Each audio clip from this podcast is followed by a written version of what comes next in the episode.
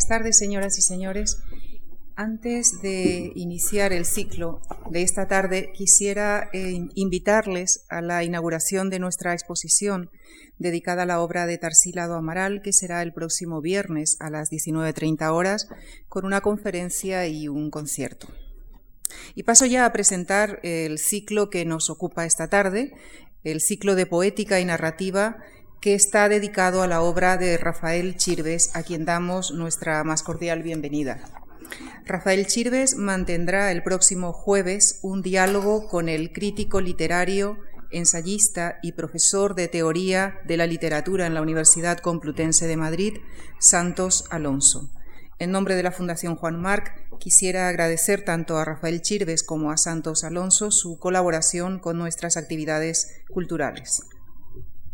Rafael Chirves es valenciano, estudió historia moderna y contemporánea y se dedicó a la crítica literaria durante algún tiempo, así como a otras eh, actividades periodísticas. Con su primera novela, Mimú, fue finalista del Premio Herralde de Novela en 1988. Le seguirían otras siete novelas, En la lucha final, La buena letra, Los disparos del cazador, La larga marcha, Mediterráneos, La caída de Madrid o Los viejos amigos, que fue este último libro distinguido con el premio Cálamo Libro del año 2003. Su última novela, Crematorio, fue, eh, también fue galardonada con el premio Cálamo Libro del año, así como con el Premio Nacional de la Crítica 2007. Rafael Chirves es un autor con una gran proyección internacional, sobre todo en países como Alemania. Su obra disfruta de una gran popularidad. Es también autor de los ensayos El novelista perplejo y El viajero sedentario. Hablo de lo que veo con mis ojos, lo que veo en mí y lo que veo a mi alrededor. Esto lo ha dicho alguna vez Rafael Chirves, quien ha querido sustituir su refugio mediterráneo por esta fría tarde madrileña para compartir con nosotros esa mirada, esa mirada con la que se mira a sí mismo y mira a su entorno, esa mirada lúcida de la que surgen sus personajes, sus historias, su narrativa. Rafael Chirves, muchas gracias. Gracias. Hola, buenas tardes, gracias por su asistencia. He titulado la charla La estrategia de Boomerang por ponerle algún título. En su autobiografía narra el crítico alemán Ray Ranicki la entrevista que mantuvo con Anna Siegers, autora de La Séptima Cruz, una novela para él y para tanta gente entre la que me incluyo admirable. Ranicki describe su desconcierto cuando a medida que transcurría el encuentro con la novelista, fue dándose cuenta de que aquella persona, y cito textualmente, modesta y simpática, que en ese momento parloteaba pausadamente sobre sus personajes con la pronunciación abierta del dialecto de Maguncia, aquella mujer digna y amable no había entendido en absoluto la novela La Séptima Cruz. No tenía ni idea del refinamiento de los medios artísticos empleados en ella, del, virtuosismo de la composición. ¿Se acuerda Raniki de los cientos de miles de personas que han leído y textualmente comprendido correctamente la novela? De los numerosos críticos que la han, de nuevo son sus palabras, interpretado de manera apropiada, con inteligencia y sagacidad, para llegar a la conclusión de que la mayoría de los escritores no entiende de literatura más de lo que las aves entienden de ornitología.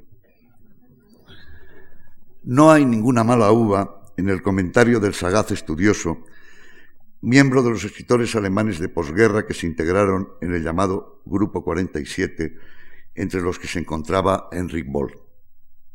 Más bien lo contrario, se conmueve y de hecho, al acabar el encuentro con aquella mujer, poco consciente de que ha escrito una extraordinaria obra, admirada por cientos de miles de personas y traducida a 20 o 30 idiomas, se siente tan emocionado que no puede reprimir la tentación de ejecutar un gesto ya infrecuente en la Alemania de la época.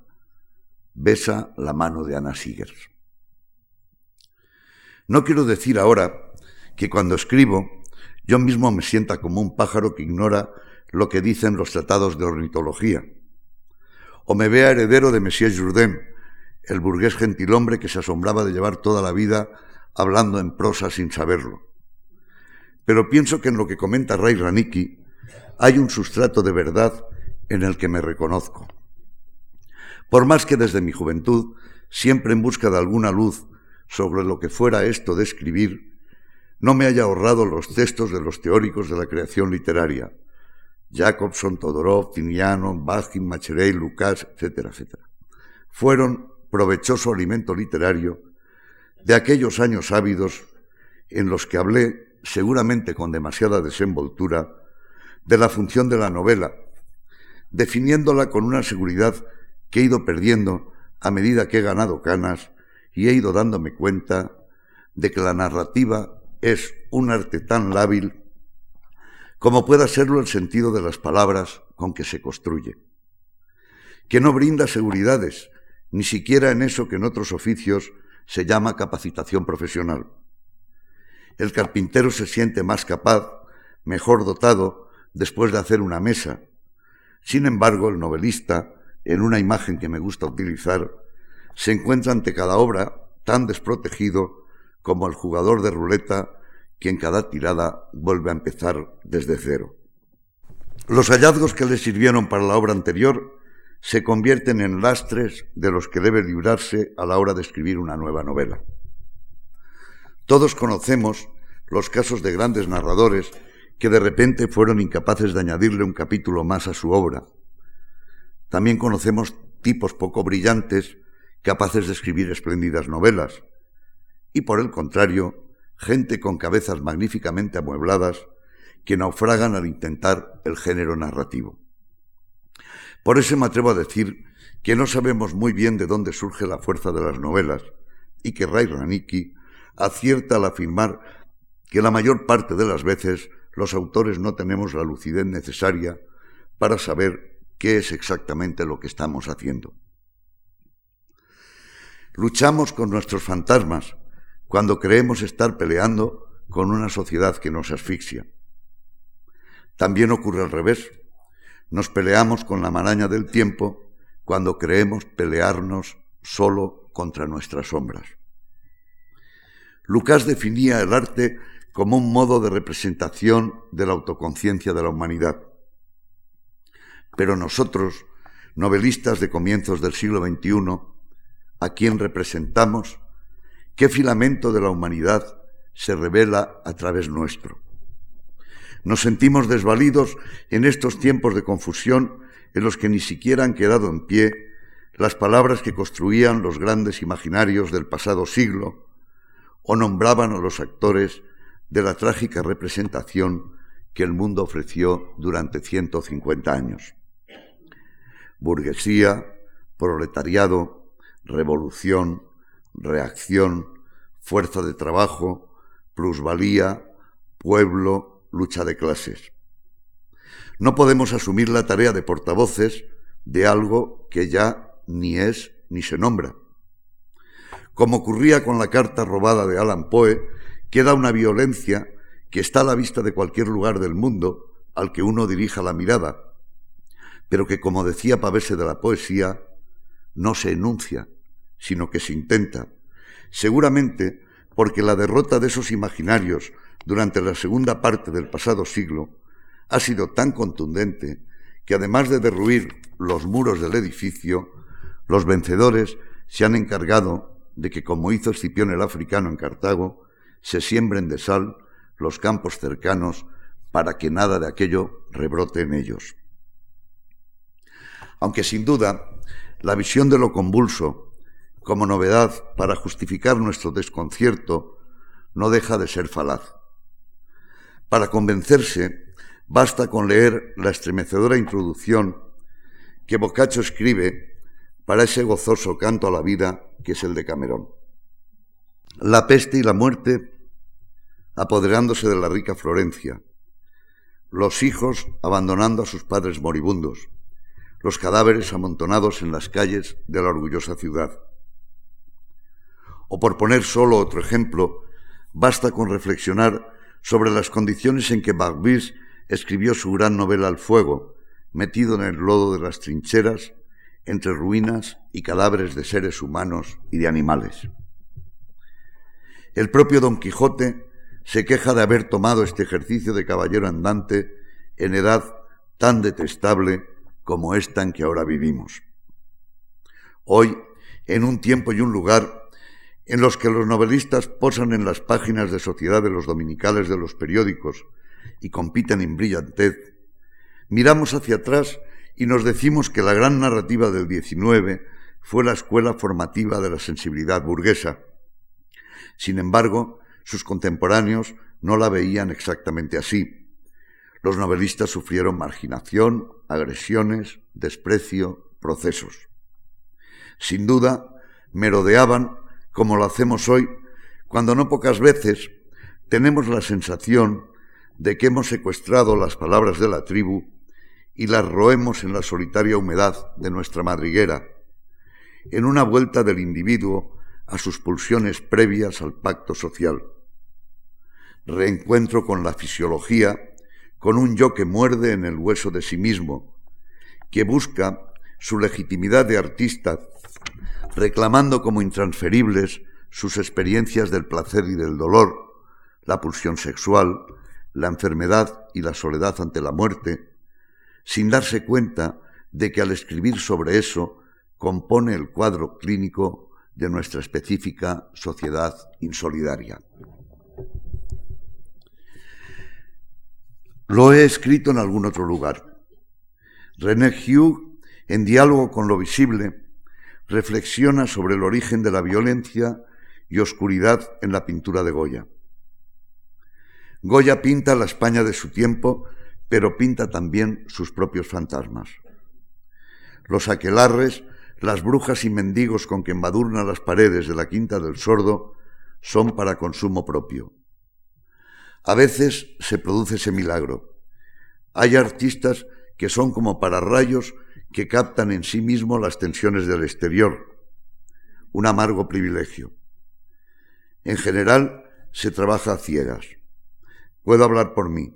En ninguno de mis libros he tenido una idea demasiado clara ni de cuál era el tema de lo que estaba escribiendo, ni de los instrumentos de los que me servía, hasta que lo he tenido prácticamente terminado.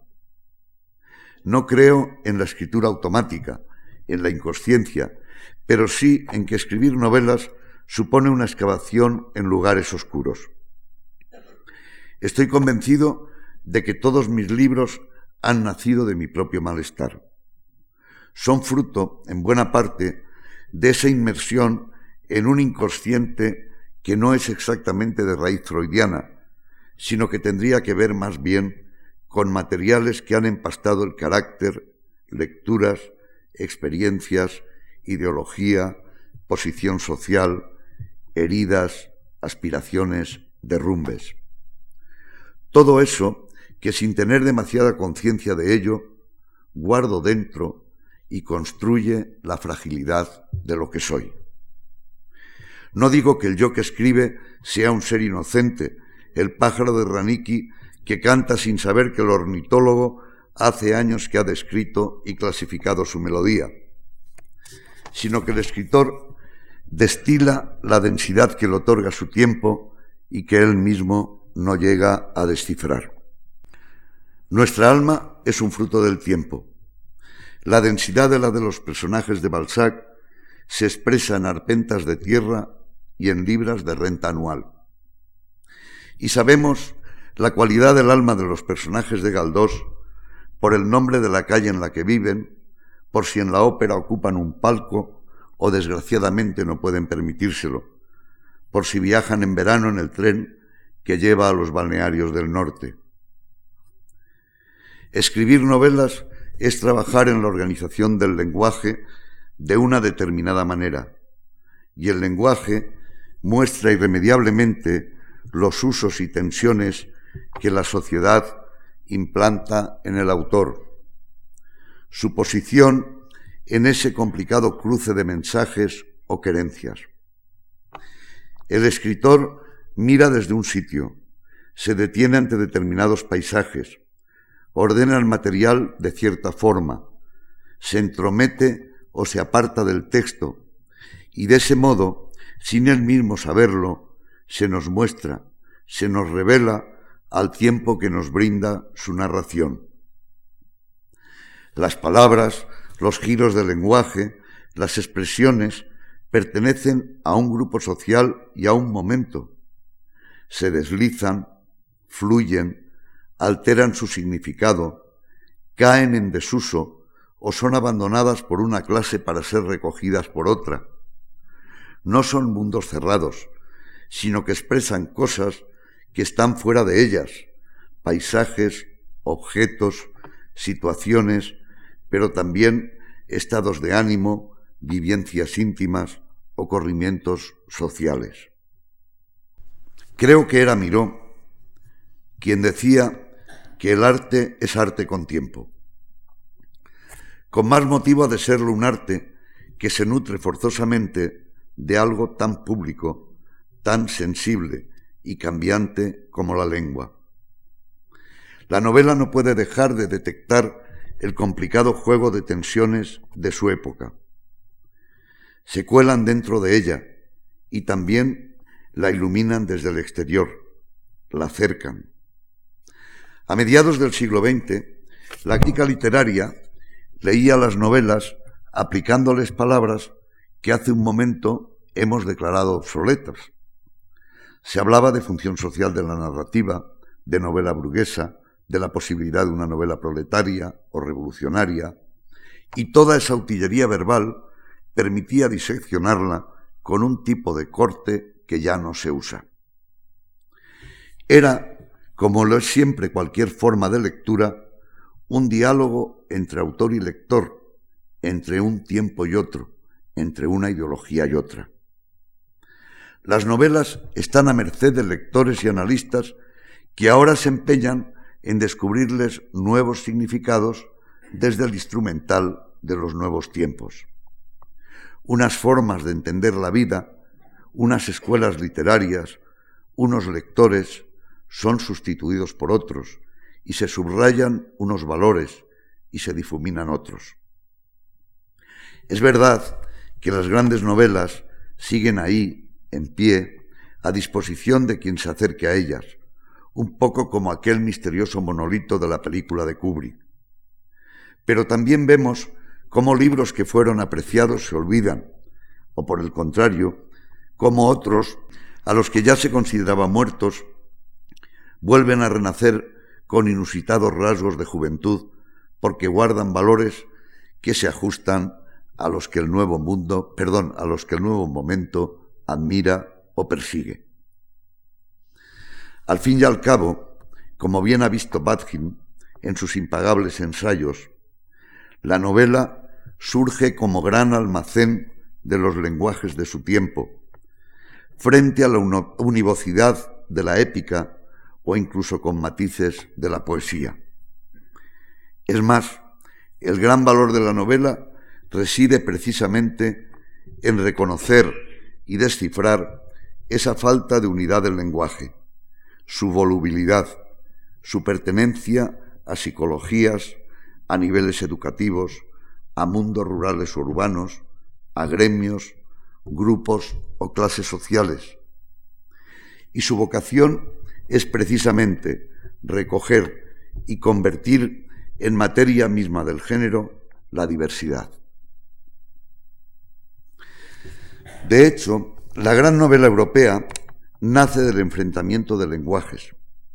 Lo descubrimos en la Celestina, donde el habla de los criados busca levantarse frente a la de los señores, la imita y caricaturiza.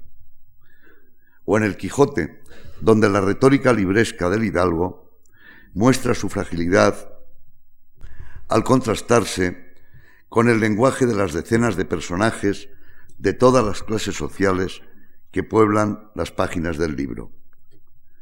Braceros y labradores ricos, aristócratas, mujeres maltratadas y jovencitas altivas, actores, comerciantes, pescadores, ladrones, venteros, prostitutas, arrieros, curas, estudiantes. Uno termina de leer la novela de Cervantes con la sensación de que ha pasado ante sus ojos toda la España del siglo XVII.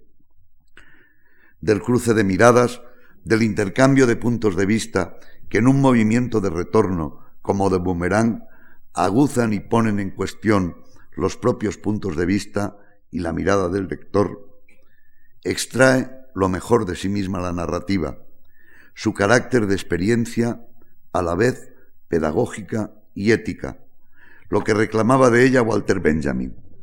En ese juego de perspectivas, el lenguaje se libera de cualquier trascendencia, se convierte en instrumento relativista de cada personaje, se limpia de las rebabas que el uso y la manipulación han puesto sobre él, se repristina la mirada a la vez del autor y del lector, descubriendo el mecanismo por el que cada palabra busca ser nombrada. Me atreveré a decir que la novela, sobre todo, le permite al propio autor esa experiencia a la vez de aprendizaje y de peregrinaje moral, al, contrastar su propia posición poniéndola a navegar al pairo entre los impetuosos soplos de otras miradas. Días atrás, releyendo ese extraño y deslumbrante libro de Genet, que lleva por título Diario de un ladrón, tropecé con esta frase que no me resisto a leerles ahora. Cuando me puse a escribir, dice Genet, no fue nunca con el fin de revivir mis emociones o de comunicarlas, sino con el fin de componer un orden, entre paréntesis, moral desconocido, entre paréntesis, para empezar por mí mismo.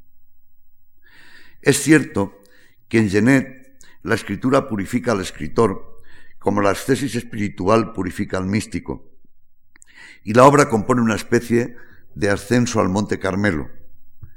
No es exactamente mi posición, aunque en él encuentro un esfuerzo, una búsqueda de cierto desconocido orden con la que me identifico.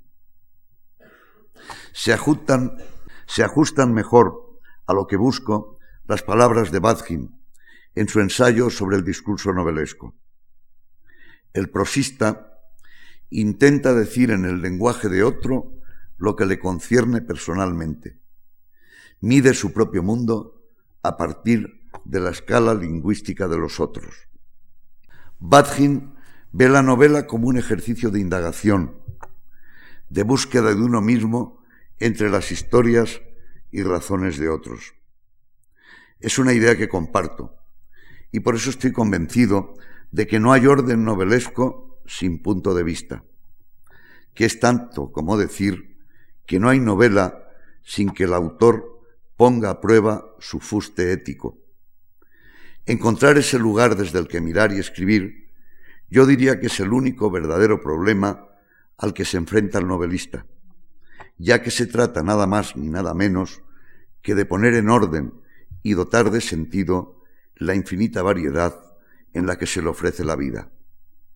Por eso, los grandes maestros de la narrativa no vienen solo de los que mejor dominaron el oficio. A veces hay que buscarlos fuera del género. Puedo decir que mis novelas deben tanto a Marx o a Lucrecio como a Balzac y a Proust. Haber leído a Marx seguramente me ha impedido una literatura autofágica. De modo que en ese cruce de lo público con lo privado, que es la literatura, al indagar en mi propio malestar, me he visto obligado una y otra vez a mirar alrededor y también a volver la vista atrás, para entender el cruce de tensiones que componen mi yo y su conflictiva relación con el entorno. Ya sé que en mis primeras novelas muchos lectores creyeron que yo quería hacer una crónica del franquismo, más bien arqueología pero no era ni ha sido nunca así. He vuelto atrás en mis libros, por eso que me gusta llamar estrategia de boomerang, saltar atrás como experiencia que permite devolver al lector al ajetreo presente. Galdós fue un maestro en esa estrategia. a algunos críticos que me dicen que he trazado una biografía literaria de mi generación, puedo asegurarles que ha sido sin premeditarlo. Cada novela ha surgido como reacción ante lo que no compartía o entendía. Al escribir la buena letra, esa voz de mujer que le devuelve el pasado al hijo, que quiere convertir la incómoda casa familiar en un solar, me gustaba bromear diciendo que era una novela contra la ley Boyer de alquileres. Lo que quería decir era que había surgido como reacción a la España que a fines de los 80 enterraba precipitadamente sus señas de identidad, la España de la Expo y las Olimpiadas, y en la que se imponía un pragmatismo caracterizado con aquella frase de corte posmaoísta que pronunció Felipe González. Gato blanco, gato negro, ¿qué más da? Lo importante es que cace ratones. Quiero recordar que la frase era de Deng Xiaoping. Yo vivía por entonces en un pequeño pueblo de Extremadura, donde la pervivencia de las viejas costumbres en la vida cotidiana e incluso la propia arquitectura de la casa en que residía me traían muchas noches cuando me acostaba recuerdos de infancia. Oía corretear las ratas por el tejado, olía a madera, a cañas, a campo recién humedecido por una tormenta, a leña quemada, y veía a mis padres, a mi abuela, a mis vecinos. Todos ellos habían muerto ya, y en aquellas noches me daba por pensar que de cuanto habían sido no iba a quedar nada, nada de sus esfuerzos, de su callado heroísmo, de su casi imposible empeño por mantener la dignidad en los años difíciles de la posguerra, la represión política y el hambre. El país había emprendido otros rumbos y era como si lo que yo había vivido en mi primera infancia y me había ayudado a ser quien era, no hubiese existido nunca. Me dolía pensar que el tremendo aporte de sufrimiento de aquella gente había resultado inútil. Los arribistas de ambos bandos habían tomado el poder de la Nueva España y escribían la historia a su medida. Los recién llegados, muchos de los cuales apresuraban a enriquecerse, no tenían la difusa sensación de culpa que marcaba la vieja capa dominante, engordada a la sombra de la dictadura.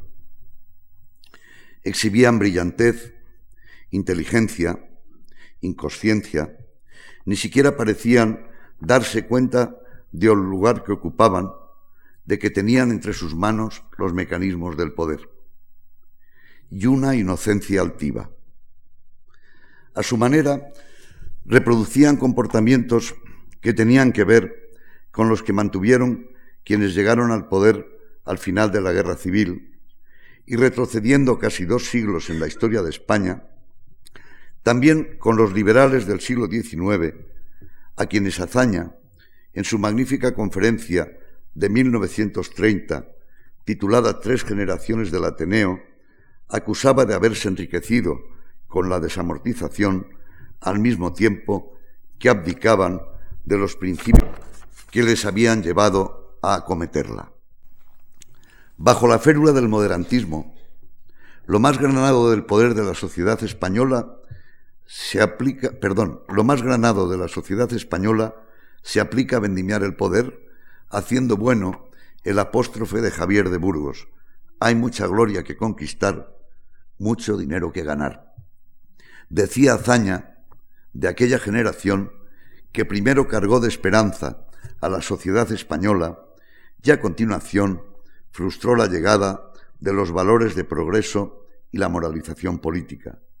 Larra, y luego Galdós recogerían la amargura de esa atmósfera. Al leer las palabras de Javier de Burgos, el que fuera ministro de Hacienda de Isabel II, mucha gloria que conquistar, mucho dinero que ganar, me parece oír las palabras del ministro socialista de Economía, Carlos Solchaga, cuando a mediados de los 80 del siglo XX decía que España era el país de Europa en el que se podía ganar más dinero en menos tiempo. Los viejos revolucionarios se habían convertido en jugadores de bolsa. Ni siquiera se permitían ver que la segunda restauración, como la anterior vez en que el poder había cambiado de manos 40 años antes, habría dolorosas brechas, heridas entre viejos amigos, familiares y escamaradas, en aquel ajetreo de gente que ascendía como humo y otra que se quedaba en la cuneta. Las credenciales de antifranquismo, auténticas o falsificadas, se habían convertido en calderilla, servían para aspirar con más derecho a ocupar ciertos despachos o, a pujar con ventajas sobre ciertas contratas. Me pareció que esa duplicidad y esas renuncias habían impregnado y maleado todo el cuerpo social. Habían impuesto una demoledora ligereza moral que lógicamente se transmitía a todos los aspectos de la vida, incluidas las artes y, por supuesto, la literatura. Valores convertidos en indiscutibles porque habían recibido un abrumador refrendo electoral. No había legitimidad que oponerles. Me venía a la cabeza un texto que dos decenios antes, en vida del dictador y bajo el título Carta España o Todo era Nochevieja en nuestra literatura al comenzar 1965, escribió Jaime Gil de Viedma y en el que expresaba amargamente, 25 años son muchos años. España y los españoles han cambiado. Y aunque forzosamente hubieran cambiado también sin Franco, el hecho es que han cambiado con él. De la España que Franco deje, habrán de partir quienes vengan, cuando él acabe, no de ninguna anterior. Y prosigue Gil de Viedma.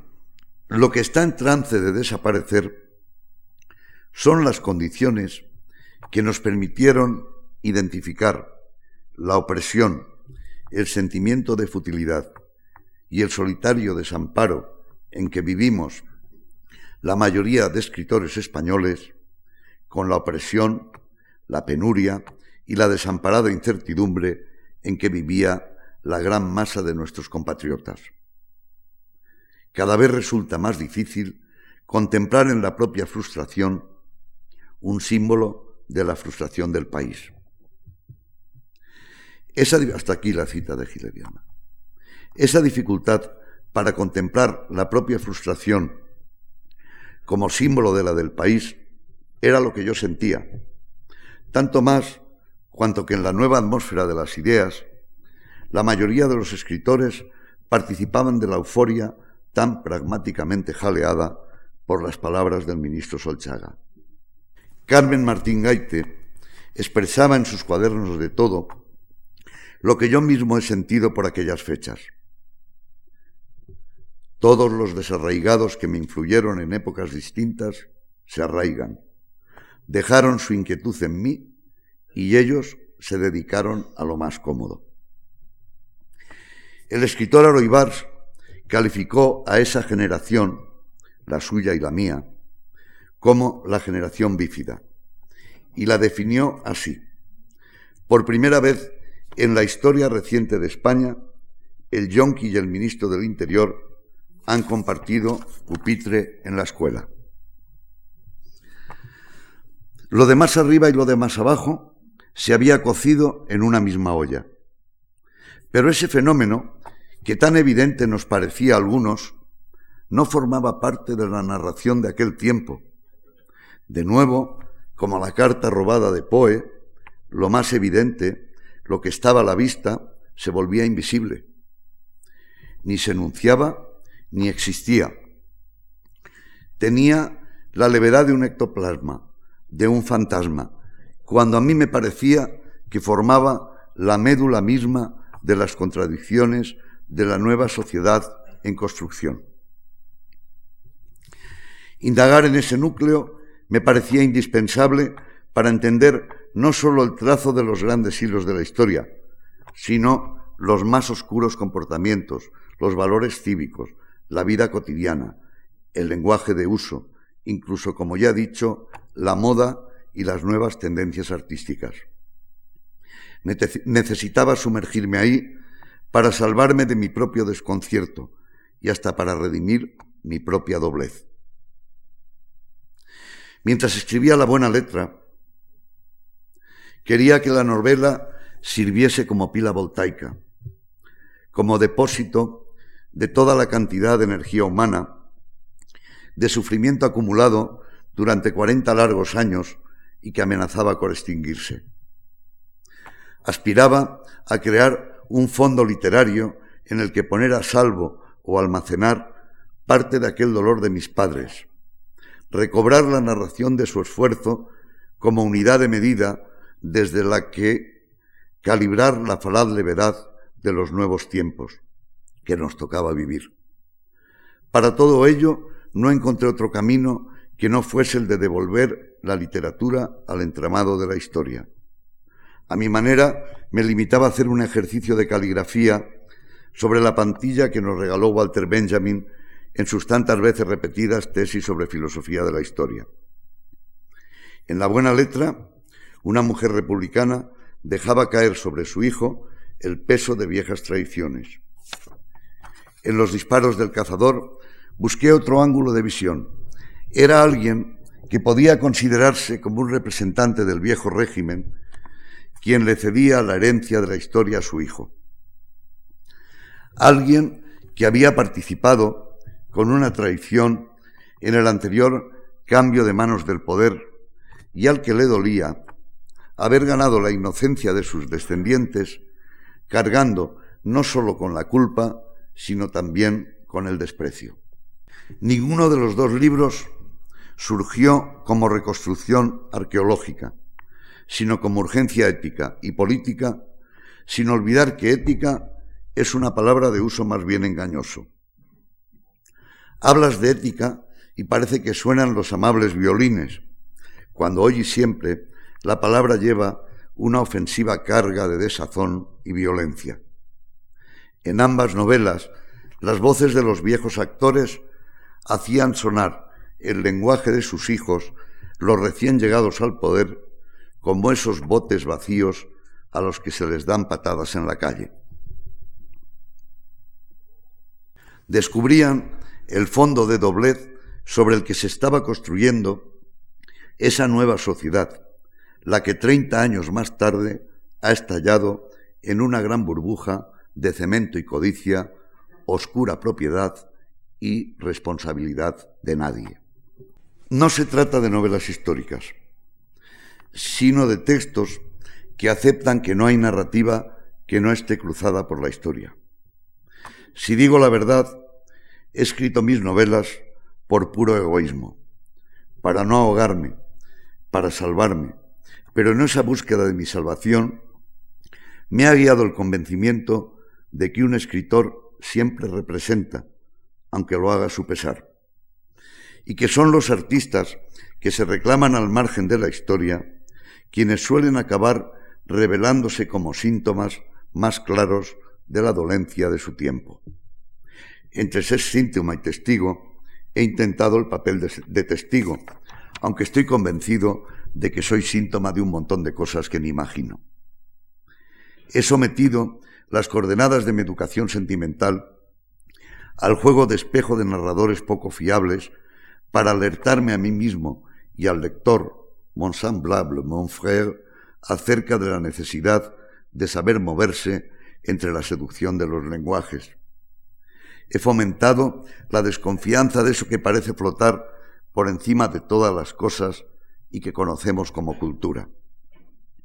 La buena letra es el disfraz de las mentiras, dice Ana, la protagonista de la buena letra. Y Carlos Ciscar, el personaje de los disparos del cazador, es un narrador estrepitosamente poco fiable en la dirección del deformado Oxford en El buen soldado, pero que incluso desde su falacia acaba desnudando los valores de la nueva clase, del mismo modo que lo hará al final de este viaje literario Rubén Bertomeu, el protagonista de Crematorio. Las narraciones se revuelven contra el autor y, de paso, contra el destinatario del texto, siempre en ese juego de estrategias de ida y vuelta.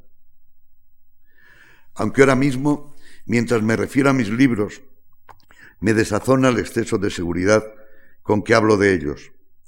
Parece como si fueran fruto de un programa establecido de antemano y no como lo son de una sucesión de intentos. Me siento el ignorante pájaro de Ray Raniki empeñado en explicar un tratado de ornitología. Lo he dicho al principio de este texto. En la escritura de una novela, nada tiene esa claridad con que la investimos como cuando hablamos de ella. Además, estoy convencido de que la narrativa soporta mal las, las intervenciones programáticas. Una novela se sostiene sobre sus propias fuerzas, en su propia complejidad, y dice exactamente lo que dice. No admite glosas ni resúmenos como aquellos que hacían los del Rader Digest. La polémica sobre fondo y forma está de más. La forma y el fondo son una misma cosa. Un libro es lo que es, un conjunto de palabras. Y lo que esas palabras, ordenadas de determinada manera, cuentan es a la vez su fondo y su forma. El lenguaje, cargado de una densidad que es a la vez tiempo y sentido, es su andamiaje constructivo, pero también su ritmo, su respiración, su tono, y es en los pliegues del lenguaje, en sus avatares, a la vez fondo y forma, donde se refugia el sentido del libro, eso que también podemos llamar ideología. D. H. Lawrence, el autor de Hijos y Amantes, una novela que me gustó mucho cuando la leí hace ya 30 años, dice esto al respecto. La filosofía, la religión, la ciencia, no son todas ellas más que cosas que llegan a nuestras vidas y que nos sujetan con cables para conseguir un equilibrio estable. La religión, con su Dios único, fijado con clavos, que dice, tú harás, tú no harás, y martillea nuestra casa a cada intento. La filosofía con sus ideas fijas, la ciencia con sus leyes. Ellas, todas ellas, quieren en todo momento fijarnos con clavos en uno u otro árbol. Pero no la novela. La novela es el más alto ejemplo de una sutil interrelación descubierta por el hombre. Todo es verdad en su propio tiempo, lugar, circunstancia y falso fuera de su propio lugar, tiempo, circunstancia. Si uno trata de fijar con clavos algo en una novela, o asesinan a la novela, o la novela se libera y se marcha con el clavo.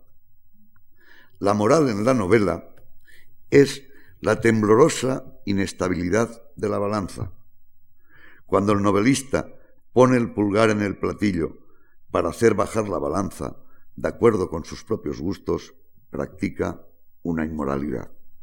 Hasta aquí la cita de Lorenz. A mí me gusta expresar algo parecido a lo que expresa Lorenz, diciendo que los novelistas no somos ni curas, ni políticos, ni psicólogos.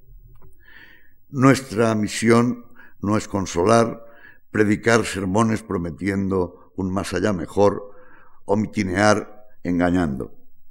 Aunque por decirlo en palabras del novelista inglés, debo confesar que si me irritan los novelistas que ponen el dedo en el platillo de la balanza para que se incline a su favor, forzando desde fuera el peso, hemos tenido no pocos ejemplos e, de esa, de esa artimaña en la blanda y edulcorada narrativa sobre la guerra y la posguerra escrita durante los últimos años, entre la que quiero destacar aquí como indiscutible excepción Los girasoles ciegos, el gran libro de Alberto Méndez, aún me parecen más irritantes los novelistas que no aceptan ser frutos de las tensiones de su tiempo y creen construir su obra solo con andamiajes literarios, como si el lenguaje pudiera dejar de decir lo de fuera. Bajo sus declaraciones de amor a la literatura como valor supremo, los escritores ensimismados la convierten en un juguete banal. Narradores que creen moverse en el espacio novelesco como en el, en el interior de un templo sagrado, cuando en realidad viven metidos en una casa de muñecas.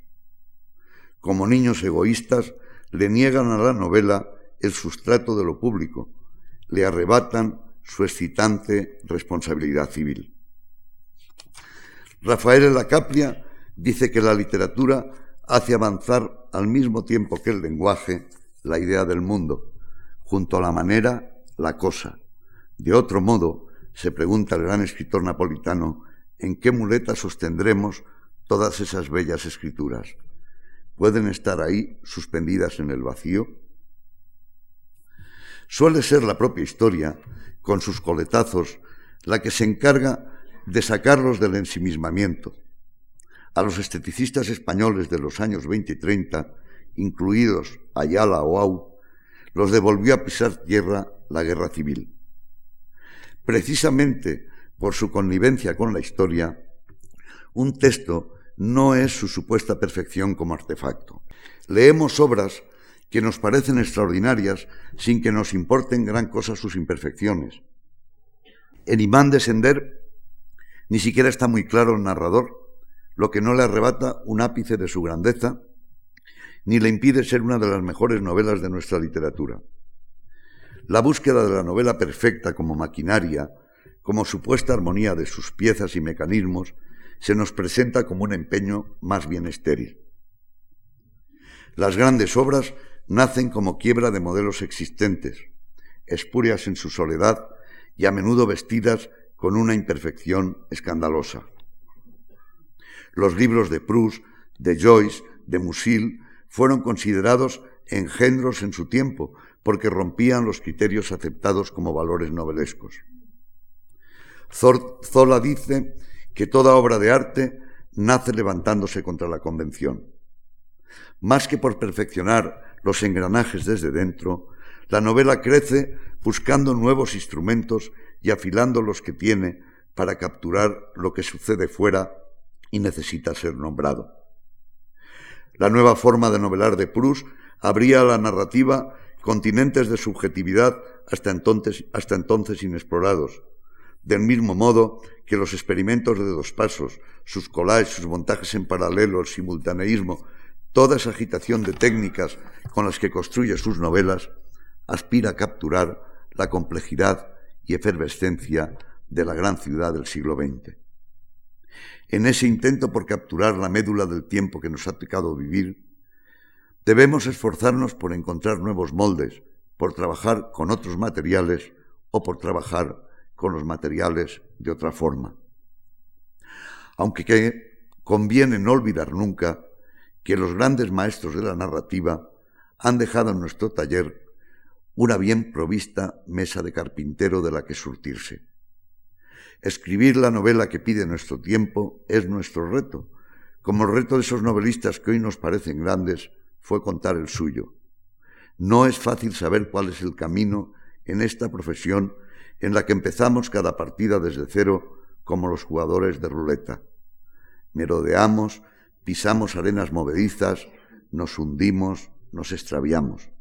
Pero esa es la esencia misma de nuestro oficio, perseguir la visión del tembloroso instante en el que alcanza su equilibrio la balanza, el momento en el que la novela encuentra su aura y brilla dando, poniendo a nuestra disposición una infinidad de sentidos. Aquí acabamos.